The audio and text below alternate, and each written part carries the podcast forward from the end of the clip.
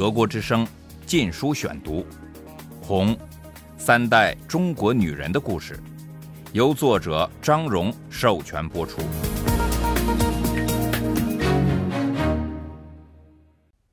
第十九章：欲加之罪，何患无辞？父母受折磨。一九六六年十二月至一九六七年。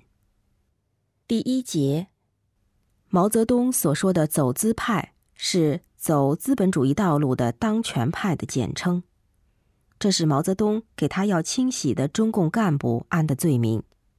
毛利用他们本单位的人来整他们。每个单位总有一些人很活跃，他们称为造反派。他们到处张贴大字报、大标语，宣称打倒走资派，召开批斗大会斗争上司。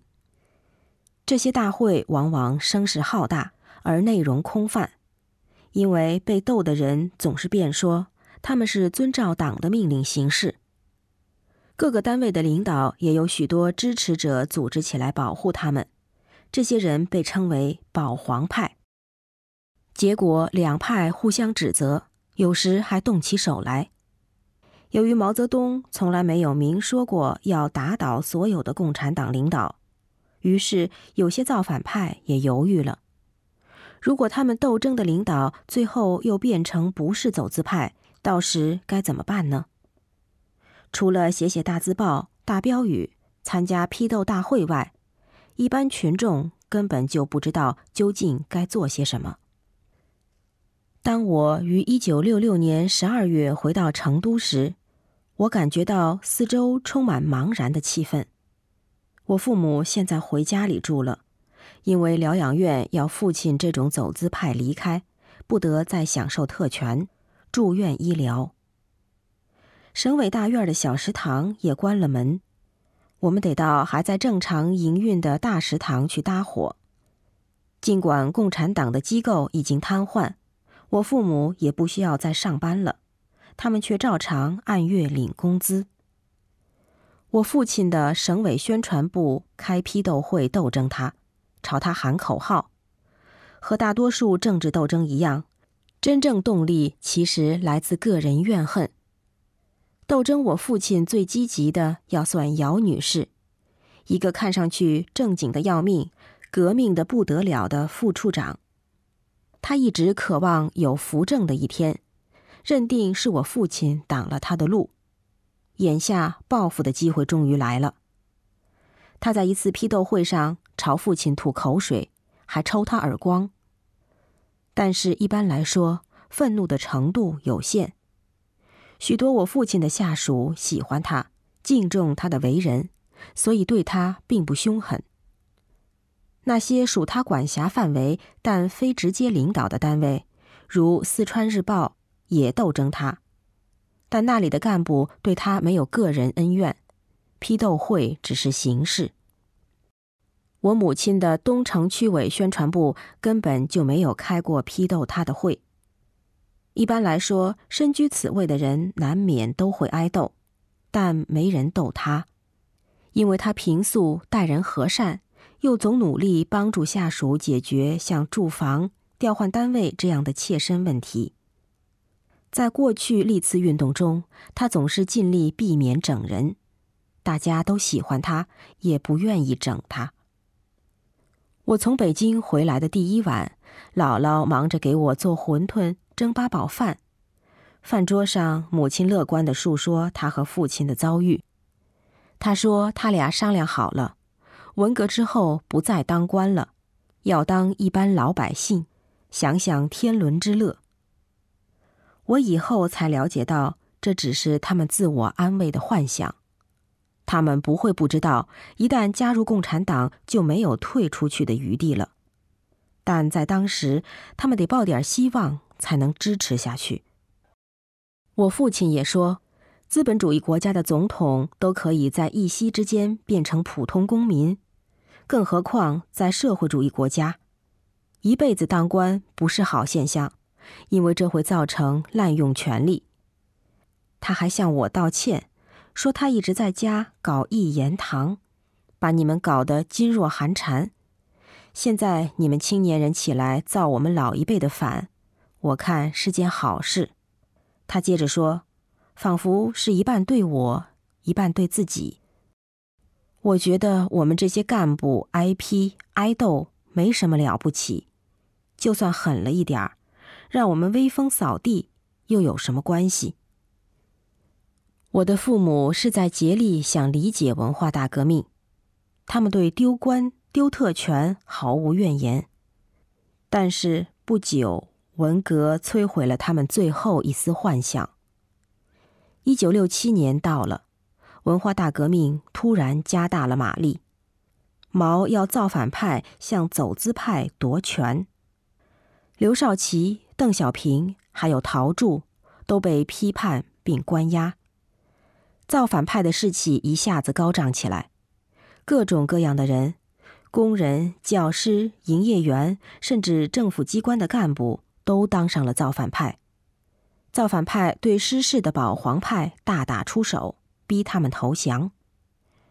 全国早期的红卫兵组织，包括我学校里的，也在此时解散了，因为他们以高干子弟为核心，而现在高级干部成了文革的主要攻击对象。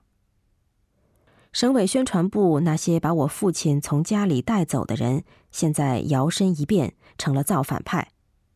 姚女士是他们的领袖，她也当上了整个省级机关的造反派头头。造反派一出现就分裂成若干派系，为争夺每个工作单位的权利而混战。他们互相指责对方反文化大革命，或者是保皇派。在成都。多如牛毛的派系很快在两所大学的大旗下汇聚成两大派，即四川大学的“八二六”和成都大学较温和的“红城”红卫兵成都部队。他们在全省内各自指挥数以百万计的群众。姚女士的组织依附于“八二六”，而她的反对派则和“红城”挂钩。后者的成员多数敬重父亲。德国之声《禁书选读》。我们省委大院围墙外的树木和电线杆上，八二六、红城各自安装了扩音器，每天不分昼夜的谩骂对方。一天晚上，我听到广播说。八二六聚集了几百名支持者，武装攻下了一家红城控制的工厂。他们抓住了红城派的工人，用各种刑法折磨他们，有喷泉、打破头颅、血喷涌而出，还有风景画，用刀乱割受害人的脸。红城的广播说，有几名工人从房顶上跳下来，成了烈士。我猜想他们是不堪折磨而自杀的。造反派的斗争目标之一是各单位拔尖的业务人才，不仅包括杰出的医生、作家、艺术家和科学家，还有工程师、熟练工人，甚至陶大粪的模范。造反派指责他们是走资派的红人，但当然仇恨的真实原因往往是嫉妒。还有人假革命的名义，要踩着别人头顶爬上去。造反派如今肆无忌惮的折磨走资派，那些过去仇恨共产党上司的人，抓住这个机会进行报复。当然，历次政治运动的受害人没机会这样做，因为中央明文规定不准他们造反。野心勃勃的投机分子都忙于表现好斗精神。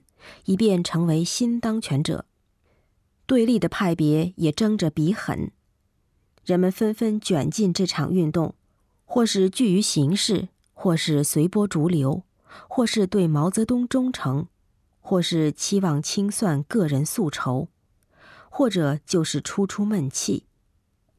我母亲开始受罪了，打他的人并非他的下属，而多是些刑满释放的盗窃犯。强奸犯、毒品走私犯，还有保姆，他们重返社会后被分配到街道工厂里。过去的政治犯现在也还是文革的靶子，这些刑事犯却不受限制，尽情打走资派。虽然他们对我母亲没有个人恩怨，但是他是这个区的高级领导之一，这一点就足够了。在批斗他的大会上，这些刑事犯最活跃。一天，他挨斗后回到家，脸部痛苦的抽搐着。原来在批斗会上，他被迫跪在碎玻璃上。整个晚上，姥姥用镊子和大针一点一点挑出陷进他膝盖肉里的玻璃碴。第二天，姥姥给母亲做了一对厚厚的护膝，一个护腰，因为打人的人最爱打腰部，引起内伤。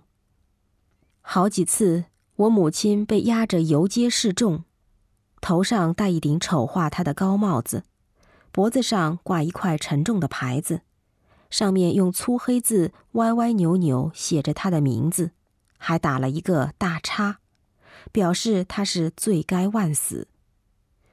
没走几步，他和他的同事就被迫跪在地上向周围群众磕头，孩子朝他们扔石子、吐口水，有些高喊他们的头磕得不够响，要重新来。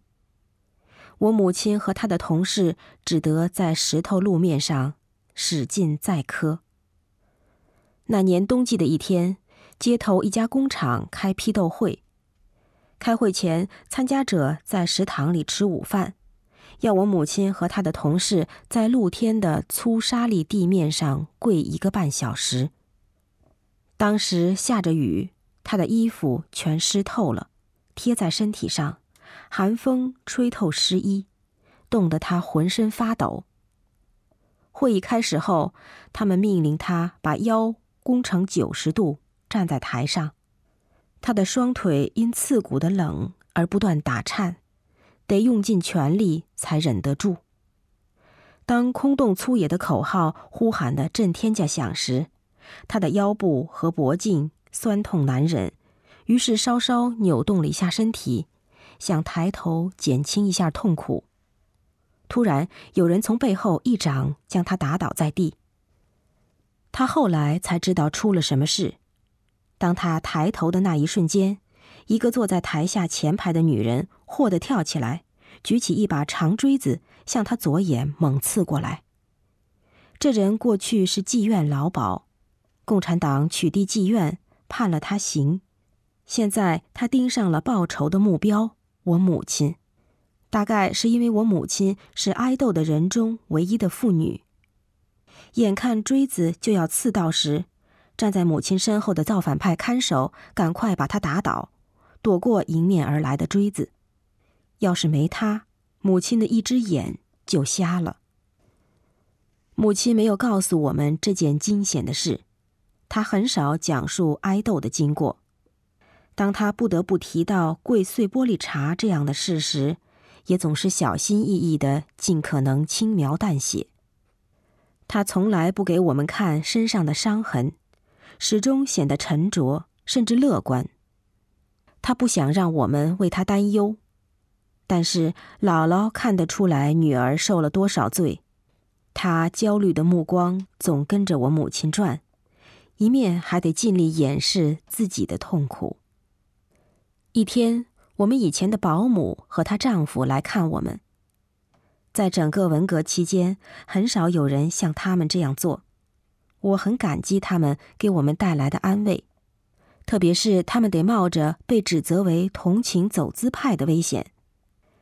交谈中，保姆不小心说漏了嘴，对姥姥提到她刚看到我母亲游街示众的情景。姥姥顿时神色大变。抓起她的手，催她往下讲，结果没等她开口，就一下子失去了知觉，身子直挺挺的往后一倒，头砰的一声碰在地板上。待他慢慢醒转过来时，眼泪就顺着脸颊往下淌，嘴里说：“我女儿到底犯了什么法，要受这种罪？”德国之声《禁书选读》。红，三代中国女人的故事，由作者张荣授权播出。